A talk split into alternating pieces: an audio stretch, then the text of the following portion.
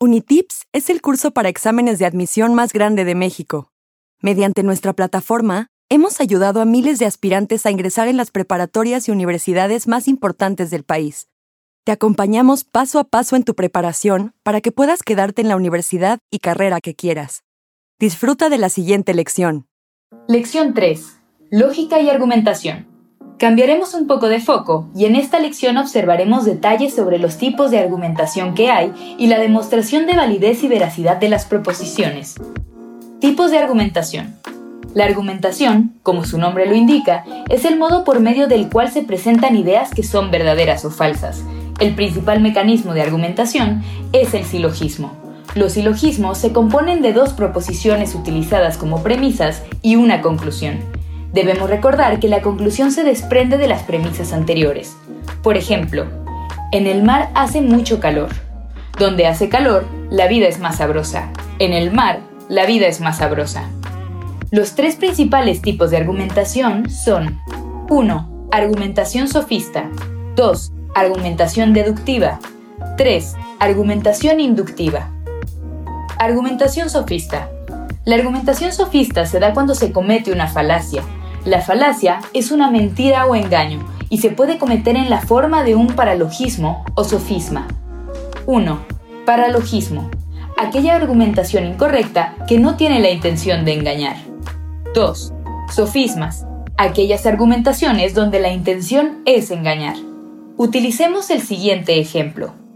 1. Los coches se usan para transportarse. 2. Los aviones se usan para transportarse. 3. Por lo tanto, los coches son aviones.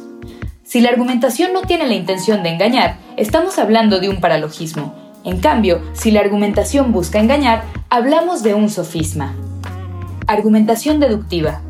La argumentación deductiva se manifiesta cuando nuestros argumentos parten de lo general para obtener una conclusión particular. Por ejemplo, todos los planetas pertenecen al sistema solar. La Tierra es un planeta, por lo tanto, la Tierra pertenece al sistema solar. Argumentación inductiva. La argumentación inductiva se da cuando los argumentos surgen de lo particular para obtener una conclusión universal. Por ejemplo, Bobby comió tacos con mucha salsa y se sintió mal. Paco comió chilaquiles con mucha salsa y se sintió mal. Por lo tanto, si comes mucha salsa, te hace daño. Validez y veracidad. Hay dos conceptos que son importantes mantener en mente, el de la validez y la veracidad. La validez se demuestra por medio de la forma y coherencia de un argumento sin importar la veracidad de su contenido. Por otro lado, la veracidad es la que determina si el contenido de un argumento es verdadero o falso. Para comprobar la veracidad de los argumentos hay dos métodos de demostración, la demostración extrínseca y la intrínseca. En la demostración extrínseca, la veracidad de un argumento recae en algún tipo de autoridad externa. Por ejemplo, un avión aterriza sobre una persona montando un burro. Los pasajeros salen como si nada. Según expertos en seguridad de transporte, es más probable que mueras montando un burro que en un accidente de avión. En cambio, la demostración intrínseca le confiere veracidad a la conclusión a partir de elementos internos del argumento. Por ejemplo, hay que cuidar nuestra salud, hacer ejercicio diario trae beneficios a la salud.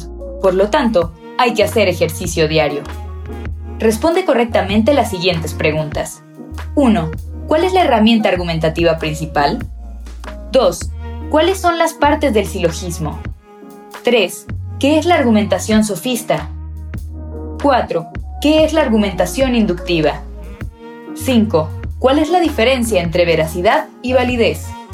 Resuelve los ejercicios de práctica en tu cuenta de Unitips y cuando estés listo, pasa a la siguiente lección.